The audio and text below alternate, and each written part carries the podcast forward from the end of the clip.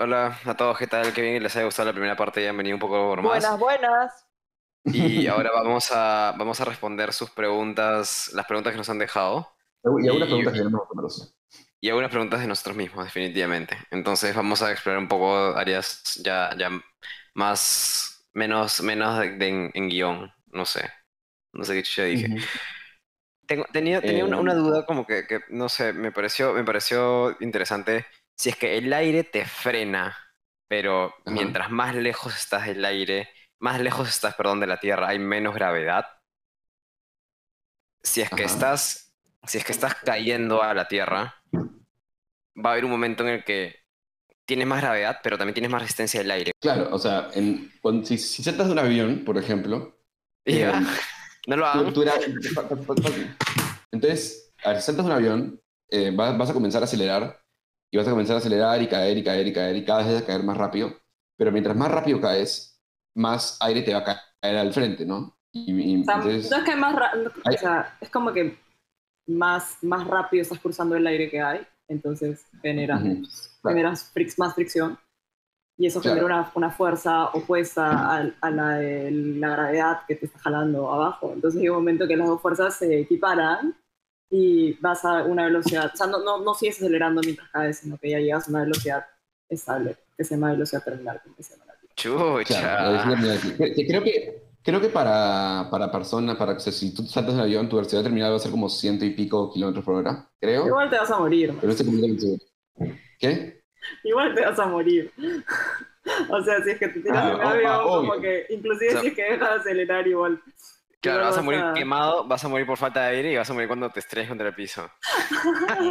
Ay, qué feo. Si saltas del avión, si saltas del avión no te vas, no te vas, no te vas a, a, morir- a, a quemar, simplemente vas a saltar del avión y ojalá tengas paracaídas para que eventualmente... Pero para eso lo es, es- la, la Pero- paracaídas literalmente, porque como estás agrandando el, el, el área superficial eh, de, de ti como objeto, generas más, más fricción, entonces llegas a esa velocidad terminal eh, como mucho, o sea, una velocidad mucho más razonable, ¿me entiendes? Como que mucho antes. Claro, claro. Entonces- el punto del paracaídas es simplemente aumentar tu área para que agarres más aire y entonces cuando agarras más aire tu velocidad terminal, que es el punto en donde se balance tu velocidad con la fuerza, o sea, la gravedad que te jala con la fuerza del aire que te empuja, Ujú. cuando están balanceadas es tu velocidad terminal y ya no aceleras, Y ¿no? este, claro, para, para, para, para compararlo con el ejemplo de, de la mano cuando estás en la carretera en el carro, si es que sacas la mano y la pones con la palma viendo hacia adelante, te va a jalar la mano hacia atrás, pero si es que pones la mano paralela al piso, como que tu mano echadita, eh, el aire va- te va a cruzar por la mano y no vas a sentir que te empuje para atrás, ¿no? Entonces, eso es lo que, lo que se referían con, con el área, que es el área de contacto al aire. O sea, Mm. en a- el, el área en la dirección en la que te Mientras estás más moviendo. aire agarras, mi- mientras más aire agarras, más te empuja, ¿no? Claro. Ese es el, el fondo. Em, ya, pero, lo- pero algo interesante que mencionaste es que como que si estás a- arriba en el espacio, digamos que estás como que por la altura de la luna y tienes un, un- digamos, un, un en el caso de, el ejemplo más normal es un meteorito. Un meteorito es simplemente una piedra, ¿no? Tienes una Ujú. piedra que está como que por la altura de la luna y digamos que no, o sea, la luna se está moviendo como, a- como dije, a un kilómetro por segundo. Si tienes, y, y si es que se deja de mover, pues comenzaría a caer. Imagínate que esta, que esta piedra comienza, ese meteorito comienza, o sea, no, no tiene mucha velocidad respecto a la Tierra. Entonces lo que va a pasar es que la, la gravedad de la Tierra la va a comenzar a jalar, ¿no es cierto? Entonces le va a comenzar a jalar y jalar y jalar y jalar y lo va a acelerar cada vez más, ¿no es cierto? Ujú. Claro. Pero lo, lo importante es que lo va a jalar, lo va a jalar, y, pero como no hay, casi, no hay aire en el espacio, eh, va cada vez a acelerar más, acelerar más, acelerar más, acelerar más, y para cuando esté como que a la altura de la Tierra, por, o sea, por un tema matemático, va a tener una velocidad de como 14 por ahí kilómetros por segundo. Ya, Que eso es bien rápido. claro. 14 kilómetros por segundo es bien rápido, ¿no? Entonces, el, el meteorito que está como flotando en el espacio no tiene ninguna velocidad respecto a la Tierra. Si como, se acerca a la Tierra un poquito, va a comenzar a acelerar hacia la Tierra, acelerar, acelerar, acelerar, acelerar, y va a llegar a la Tierra a toda velocidad. Como no hay forma que pueda llegar lento, porque la, sierra- la Tierra simplemente lo está jalando. Claro. Quería mencionar el hecho de que, o sea, si es un, un meteorito que está cayendo, cuando llegue a la Tierra va a llegar a casi 14 14 kilómetros por segundo. Entonces, imagínate que llega a las, a las líneas Karman, que es como 100 kilómetros, em, en un segundo va a estar, o sea, va a, va desde que pasa la línea Karman hasta que llega a Tierra, va a tomarle como que eh, 6 segundos aproximadamente, ¿no? Ya. 6 segundos va a demorarle a esta piedra en llegar desde la línea Karman, que no hay aire, hasta el fondo, hasta, hasta la Tierra. Entonces, evidentemente, eh, nada se puede mover cerca de la Tierra a 14 kilómetros por segundo, porque hay demasiado aire, ¿no? O sea, imagina- imagínate algo moverse a 14 kilómetros por segundo. Sí, sí, Hay demasiado aire. sí. Entonces, por eso es que los meteoritos cuando regresan, de- como que cuando se prenden, en, como que se prenden en fuego y explotan o, o o como que brillan, em, porque están yendo tan rápido que de, de la nada, de un momento para otro, o sea, están en el espacio, no hay aire, no hay aire, no hay aire, y en un segundo, de la nada, oye, hay un montón de aire. O en tres segundos, hay nada, de, de casi nada de aire a un montón de aire, entonces no pueden llegar a la velocidad terminal. O sea, no, no es como que van frenando, van Claro. frenando, van frenando. Simplemente de un momento para otro, ¡puf!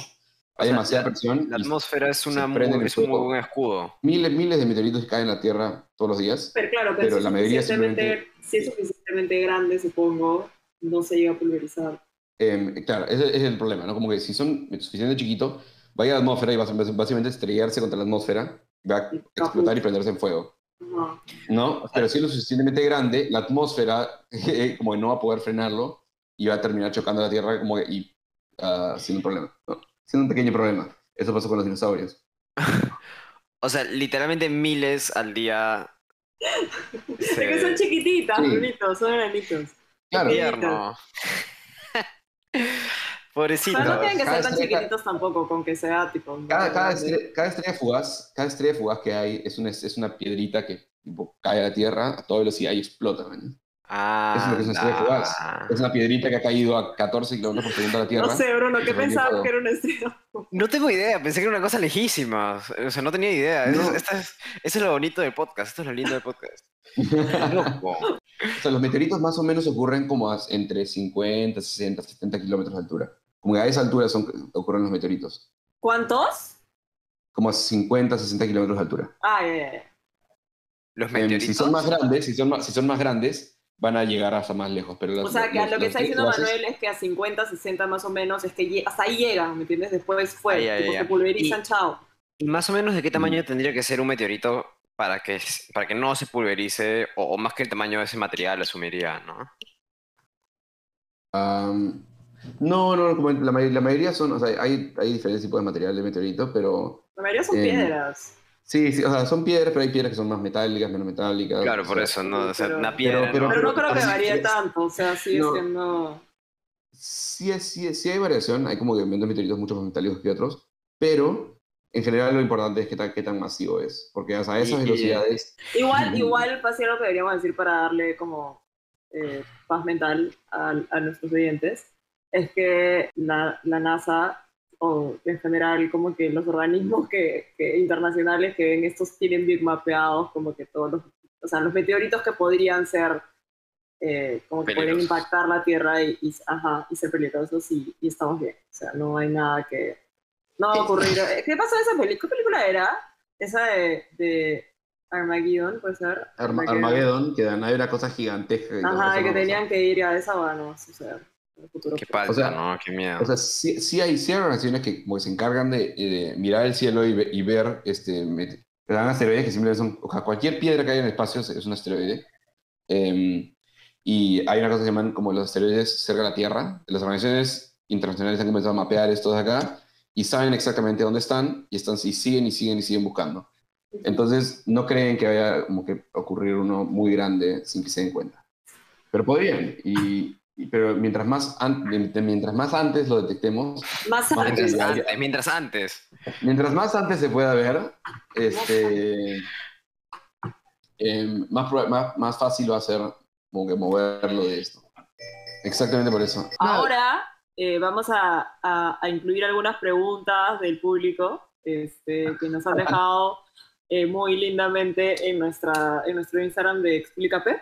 Este, si es que alguna vez tienen alguna pregunta, por favor vayan y déjenla.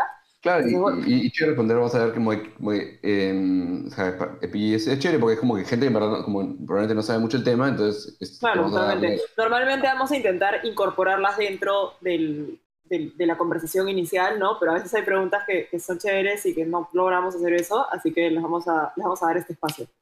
Ya. Manuel, ¿tú crees que la NASA eh, no comparta descubrimientos importantes? Ya, mira, en el caso de la NASA, eh, la- yo, no, yo realmente no creo. La NASA es una organización civil, o sea, no es, no es una organización militar, no, no tiene tantos secretos. Eh, o sea, cómo hace específicamente las cosas, la tecnología espe- específicamente que hacen no son tan eh, elite, aunque son relativamente, o sea, no es, no es, no es, no es nada secretiva la NASA. Creo que la Em, preguntaba más pero- hacia tipo aliens. ¿no? Pero, pero, este, ahora como digo que la NASA no secre- no es secretiva, normalmente agarra y como cada vez que manda algo a la NASA, exploración o lo que sea, o satélites, normalmente lo publica y ha- habla sobre eso y como trata de comunicar qué es lo que está haciendo. Sin embargo, cuando por ejemplo el, el, eh, ya sea la Fuerza Aérea Estadounidense, la Marina o, como que, o, o el Ejército quieren poner satélites, em, por ejemplo, hace, hace, unos, hace unos años hubo ese satélite de, de la Fuerza Aérea que lo, que lo, lo, lo- lo pusieron con SpaceX, ¿no? Pero era un satélite secreto, entonces nadie este, podía saber qué es lo que estaba pasando con ese satélite. Eh, y entonces SpaceX, la, SpaceX normalmente como que es, bien mediático, manda fotos de, de, de cómo el satélite, como que manda fotos del satélite cuando se separa, lo que sea. ¿Solo se manda uno a la vez? Eh, depende, a veces puedes mandar más de uno, pero Ok. depende. Como el satélite normalmente, si un satélite grande, como 6 toneladas, 5 toneladas, mandas uno. Mm. A veces, a veces son dos satélites más chicos, a veces es un satélite grande y un satélite chico que, que viene de Yapa, lo que sea, Mm. ¿no? Entonces, ese, ese de, de la fuerza, de la Fuerza Aérea, como que nadie, o sea, no, no, no se, no se le dio nada de información. Sabía el peso que tenía, pero no se sabía nada más. Y lo que la gente supone es como que normalmente son, esos son como de satélites de observación, satélites de espías, ¿no? Como que, son básicamente, tienen un, un, este telescopio, pero en vez de apuntar al espacio, lo apuntan a la Tierra para ver qué es lo que está pasando. Eh, y, y, y organizaciones militares como que siempre mandan eso, como que hay, hay la, mayoría, la mayoría de lanzamientos de satélites son, son públicos, se sabe lo que es, se sabe qué satélite hay, se sabe- cuáles son las tecnologías que tienen, pero siempre están esos satélites este, normalmente militares que, no, que, que son clasificados y nadie sabe lo que está pasando ahí adentro. Eh, la gente puede agarrar y tratar de mirar el satélite y ver qué está pasando, pero normalmente no, normalmente no se sabe eso. Pero normalmente pero- no, es- lo que, no, no es lo que hacen esos, esos satélites secretos. Ya, pero más allá de eso, creo que la pregunta iba hacia descubrimientos como que de vida extraterrestre. Ya, así yo, Como conspiracy theory. Yo honestamente no creo que, o sea, no, no creo que esto oculta nada. Por ejemplo, el clásico es que dicen que, que no- nunca la gente no fue a la luna y como que si es que fuimos a la luna, porque ya nunca, nunca se regresa a la luna, por ejemplo. Y bueno, la- lo de la luna, primero que nada, fue una, más o menos una competencia entre Estados Unidos y la Unión Soviética de quién, quién puede más. Ya, entonces, entonces ya, claro, la- la- hubo esta cosa que es el Space Race, la carrera espacial entre los Estados Unidos y la Unión Soviética, que era como que tratando cada uno de ganarle al otro de, de quién puede más. Eh, y lo- los soviéticos, por ejemplo, ganaron a los gringos en poner el primer hombre en el espacio. Y la primera como que caminabas en el espacio, o sea, que mo- sa- salir de tu cápsula y flotar en el espacio. Eh, y los soviéticos estaban ganando, pero después los gringos agarraron y pusieron, pudieron poner un hombre en la luna. Y con eso como que ganaron la carrera del espacio porque los soviéticos nunca llegaron a poner ahí en la luna. Entonces, Pregunta, e- esa, esa misión a la Luna fue con otro cohete completamente diferente que el Space Shuttle, porque como ya hemos dicho, eh, Space Shuttle solamente llegaba a órbita. Pero ¿qué, qué cohete fue? Ya, claro. Em, entonces, eh, todo esto fue en, el- en los, en los 60 cuando fue- la primera persona que llegó a la Luna fue en el 69. Y eso fue una misión con el cohete que se llama el Saturn V, que es como que el cohete más grande de la historia, como que de- desde el 69, que se creó y fue la primera vez que, creo que fue antes que se lanzó, pero la, la misión de la Luna que fue en el 69, no había un cohete más grande después, después de ese, ¿no? O sea, como que era, tenía que ser realmente gigantesco porque o sea, el problema es que para llegar a órbita baja ya tienes como que un bajo porcentaje, ¿no? Como que o sea, un 3, 3%, por ejemplo, ¿no? Pero entonces es- el cohete para llevar gente a la Luna no solo tiene que llegar a órbita baja, sino tiene que, o sea, llegar a órbita baja, tiene que después llevar toda la cápsula y, el, y, el, y el- la cosa para aterrizar a la Luna, bajar a la Luna, subir de la Luna y luego regresar a la Tierra. Tipo, tiene que hacer un montón más de cosas. La parte que normalmente ma- gasta más gasolina es como que entrar a órbita. Es la parte más difícil de todas. Pero el problema es que tienes que entrar a órbita con suficiente gasolina como para poder llegar a la Luna y aterrizar Ah, y subir claro. y regresar. Entonces necesitas un- llegar mucho más. Entonces, por ejemplo, los cohetes, um, por ejemplo, el Falcon 9, em, pueden poner como 10 toneladas, o sea, 5 toneladas en reusable y como 10, y si no es reusable, como pueden poner máximo 10 toneladas o algo así.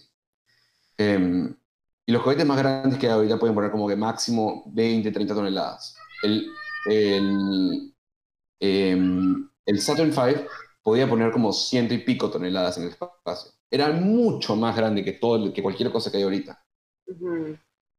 O sea, es, es como que o sea, es otro nivel de cohete. Como en ningún cohete. Y por, eso, y por eso es que no han vuelto a la Luna.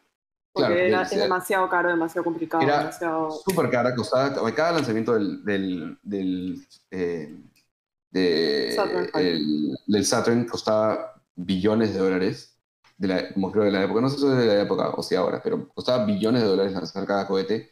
Y, eh, y, y, mandaron varios. O sea, es la cosa que un montón de gente no sabe. Como, no solo hubo el Apolo 11, sino hubo el Apolo 11, el Apolo 12, el Apolo 14, el Apolo 15, el Apolo 16 y el Apolo 17. El 13 no, porque hubo un problema. Hay una pela, si quieres saber más de eso. Sí, buenaza, buenaza. Es muy buena la pela. La pela de Apolo 13 es muy chévere. Y si quieren saber un poco más de, como del espacio, como que la Apolo 13 como que se muestra bastante bien y ahí ves todo cómo, cómo está la visión. Pero, pero o sea, no solo mandaron eso, porque antes, antes, de la, antes de la primera misión para mandar gente a la Luna, como que hubieron varias misiones donde primero probaron como que, probaron el Saturn, como llegar en la cápsula de Apolo al espacio, luego probaron como que usar el, el, el lander, el para bajar a la Luna, lo probaron en, en órbita baja de la Tierra para ver que todo funcione, los, las, operaciones, todos los rehearsals, ¿no? O sea, las pruebas de que todo funcione bien. Luego mandaron a gente a, a, darle vuelta a la Luna y regresar. Y luego como que mandaron gente a darle vuelta a la Luna con el lander para que haga todo el rehearsal y después regresar. O sea, como hubo un montón de etapas para poder como practicar toda esa tecnología. ¿no? Claro. O sea, no, no, no, fue como solo mandaron una, una persona a la luna, como que unos patas a la luna y regresaron. O sea, como que se hicieron, hubo como que varias, como ya, vamos a probar esta cosita primero, después vamos a probar esta cosa. Vamos a probar gente alrededor de la luna y regresar. Vamos a probar gente alrededor de la luna, hacer Sí, todas las pues, pruebas. Como que el... Eso, esa, esa es la duda que tenía, ¿ves? Porque, porque claro, ¿no? Como, o sea, perdonen por, por el francés, pero ¿cómo tienes los huevos de, de ir a, o sea, salir del planeta, ir a... bajar, bajar en la luna y subir y regresar, o sea, es como que, sí, pues... Es, es, una, es una locura la cantidad de cosas que tienen que hacer, pero entonces eh, le hizo un poco más tranquilo el hecho de que lo hicieron como que, o sea, como De que, pasos. cas- claro, un, po- un poquito más, un poquito más, un poquito, que todo funcione bien, donde si es que algo pasa mal ya pueden regresar, como que siempre como pudiendo regresar si es que algo falla mal y, y probando cada etapa, ¿no? Em, Oye, el Apolo 13 falló, pero sobrevivió. pero Pero- no fue- No, Eh, es que vos fue tenés porque, fue porque se encontraron un alien. Ya pues, Eso, eso sale en la pela, no sé. cállate, Tienes, ya. tienes- tienes que ver la, tienes que ver la pela, si no te voy a Pero en la vida real, ¿qué pasó? En la vida real. Pero spoilers de la pela. Para Carajo, pero esta no- la- En la vida real lo mandaron al espacio y como que cuando estaban en, en camino de la Tierra a la Luna, que demora como unos días. Ajá. Creo, creo que como una semana, no, o entre tres y No, una no, semana. Tres y una semana, no me acuerdo. Pero demora unos días. em, algo, algo malo pasó muy con este oxígeno o lo que sea y, y tuvieron que abortar la misión. O sea, como que le dieron la vuelta a la Luna y regresaron. Em, sí aterrizaron en la Luna, y, pero pues, con las justas, como hubo un montón de problemas y toda la cosa, pero al final pudieron Pero Sobre- sobrevivió. Que falta, ¿no? ¿Y alguna de las misiones de Apolo terminó en catástrofe? Tipo, murió. Um, hubo un problema que en Apolo, el Apolo 1, o sea, la misión de Apolo 1, como que eh, antes, o sea, es que ni siquiera despegó, man, ya es como que mientras que estaban haciendo pruebas, em, eh, a- antes lo que decía es que en la cápsula, o sea, en el aire normal que tienes, tienes creo que como 70 y pico por ciento de nitrógeno y 20% oxígeno. ¿No es cierto? Eh, pero resulta que este, puedes agarrar y como llenar la cápsula completamente de oxígeno y, no, y entonces no necesitas estar mandando todo ese nitrógeno y, y en verdad el nitrógeno complica más la cosa, ¿no? Pues al final como no está en el espacio, simplemente manda el, el aire que quieras. No, no necesitas ni- nitrógeno que hay en el aire. Pesa, solo pesa más. Y, y, y- tienes que tener un sistema de nitrógeno y toda la cosa. Entonces lo, lo- las cápsulas estaban todas llenas de oxígeno. ¿no? Resulta que no es tan buena idea porque cuando algo se incendia, cuando algo se prende en fuego, como es puro oxígeno, este, el, oxi- el fuego crece mucho más rápido Mm. y mientras estaban haciendo una prueba con la cápsula, como en la Tierra, antes de lanzar, como ni siquiera estaban en, como en el cohete para lanzar, un incendio y se murieron los tres patas del, que, los tres astronautas del Apolo 1. Ni siquiera habían despegado, ni siquiera estaban Wow. se murieron los tres. Eh, Puta, qué, qué fea forma de empezar toda la travesía. eso fue toda una tragedia, porque nadie, nadie se había muerto, nadie se había muerto en, en el espacial. Y Estados Unidos, como que antes de despegar, se le, como se le quemó el este, se murió los tres astronautas del Apolo 1. Pero bueno, en conclusión, hay, hay demasiada evidencia, hay demasiadas cosas, ¿no? y, y una, una cosa que como que la gente dice, ah, no, la- eso de la luna fue falso. Si, si hubiese sido falso, la Unión Soviética hubiese dicho algo. Pero la Unión Soviética no dijo nada y solo felicitó a la NASA por haber hecho eso. Evidentemente, si, si tu rival había agarrado mentido sobre toda esta cosa, la Unión Soviética hubiera dicho algo, pero nunca dijo nada. Y eso como que para mí es como que obviamente llegaron. Claro. O sea, ¿tú crees que no fue un set? No, no hay forma. Realmente es- me parecería casi imposible. Hay demasiada gente involucrada para, para realmente ser una conspiración. Y los de la Unión Soviética, porque primero de nada, no sé cómo podrías coordinar el NASA con la Unión Soviética para poder hacer todo este farsa. Claro. Eh, y la Unión Soviética también quiso llegar a la Luna y tenían su cohete del tamaño del Saturn, pero hicieron como tres o cuatro de esos, pero ninguno, o sea, no, no murió nadie, ¿no? Pero ninguno pudo despegar y todos explotaron. Pero rompieron unos cuantos récords de las, como de las explosiones no nucleares más grandes del mundo. Porque este, eran unos tanques gigantescos de gasolina y reventaron los cuatro que, que hicieron. Que- claro. El cohete N, N1, que era una monstruosidad.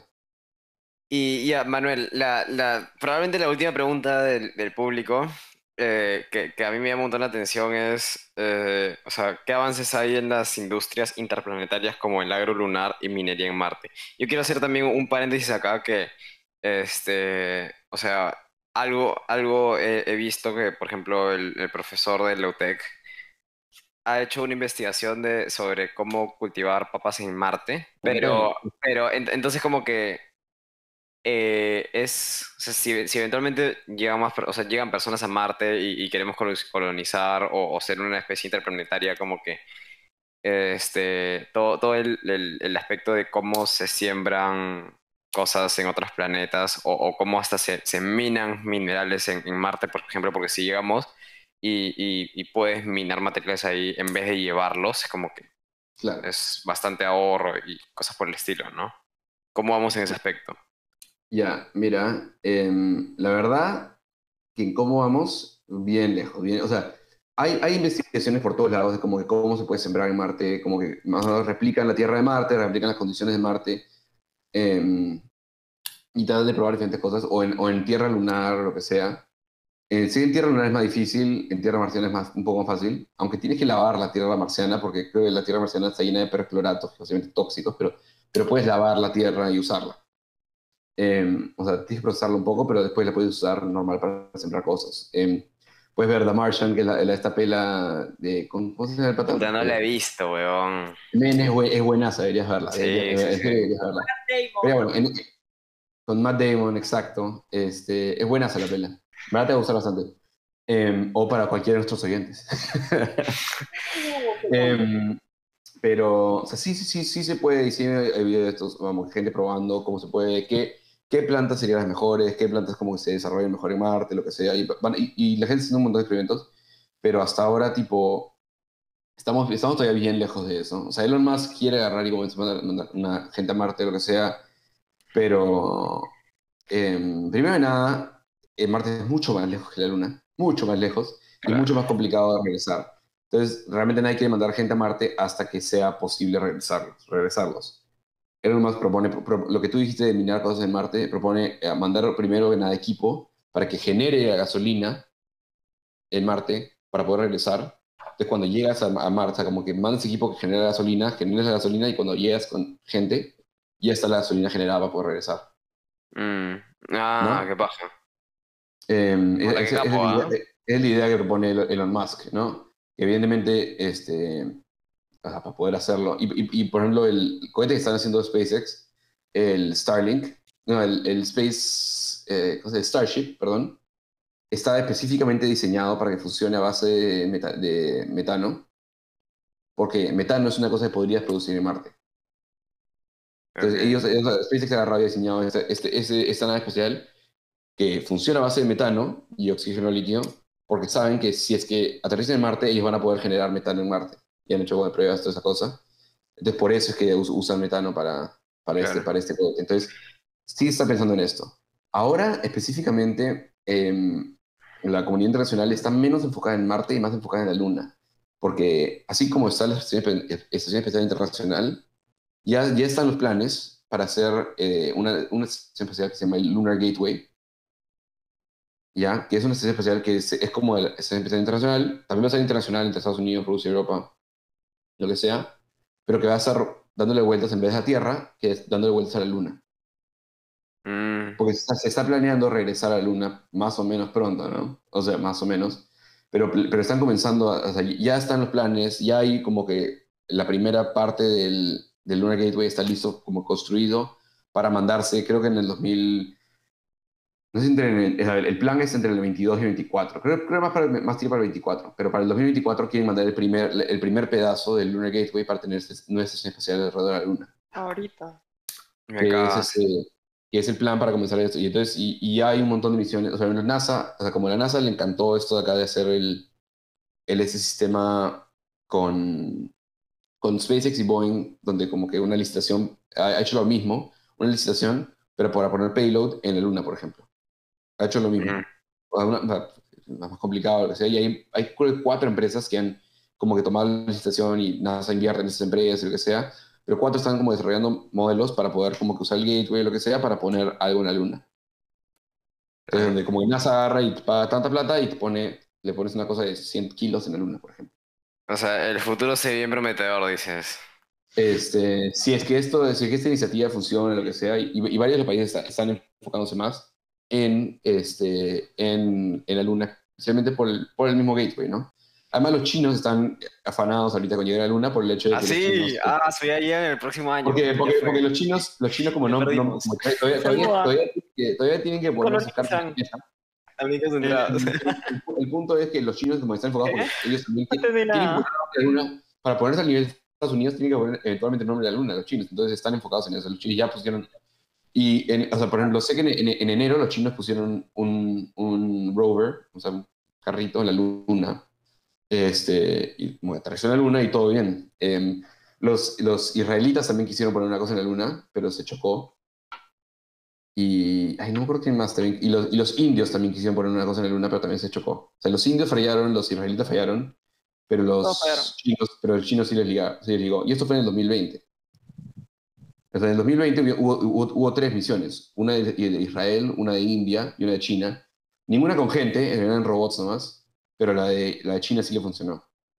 Y los chinos están enfocados en como que tienen estos planes de cinco años, lo que sea, y, y tienen su plan para llegar a- eventualmente a la luna. Bueno, y, y, y, o sea, Pero, para... pero es, es un tema, es un tema que tiene que ser otro episodio porque es gigantesco ese tema. Claro.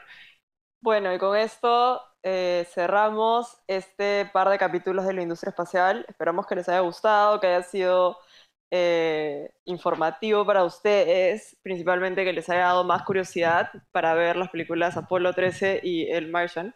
The Martian, el marciano. es de, de- de tarea, ¿no? Queda Y tarea. la tarea. así, ¿no? Interestelar, las películas de espacio. Este, nada, y que, y que investiguen un poco más si es que les interesa, si es que quieren que profundicemos sobre algún tema, ya saben a dónde pueden ir. Eh, ex- a- arroba explica P, arroba explica punto P. explica.p en Instagram. Eh, Y ya, ya las preguntas, porque en verdad nos encanta responder como Sí. cualquier pregunta que se Sí, ocurra. o sea, quizás no hagamos un episodio completo de nuevo de esto pronto, pero si es que hay alguna pregunta puntual, podemos responderla a través de stories, historias. Nada. Punto puntual. Así que, Muchas gracias. excelente. Qué chévere, bye. Bye bye. Chao.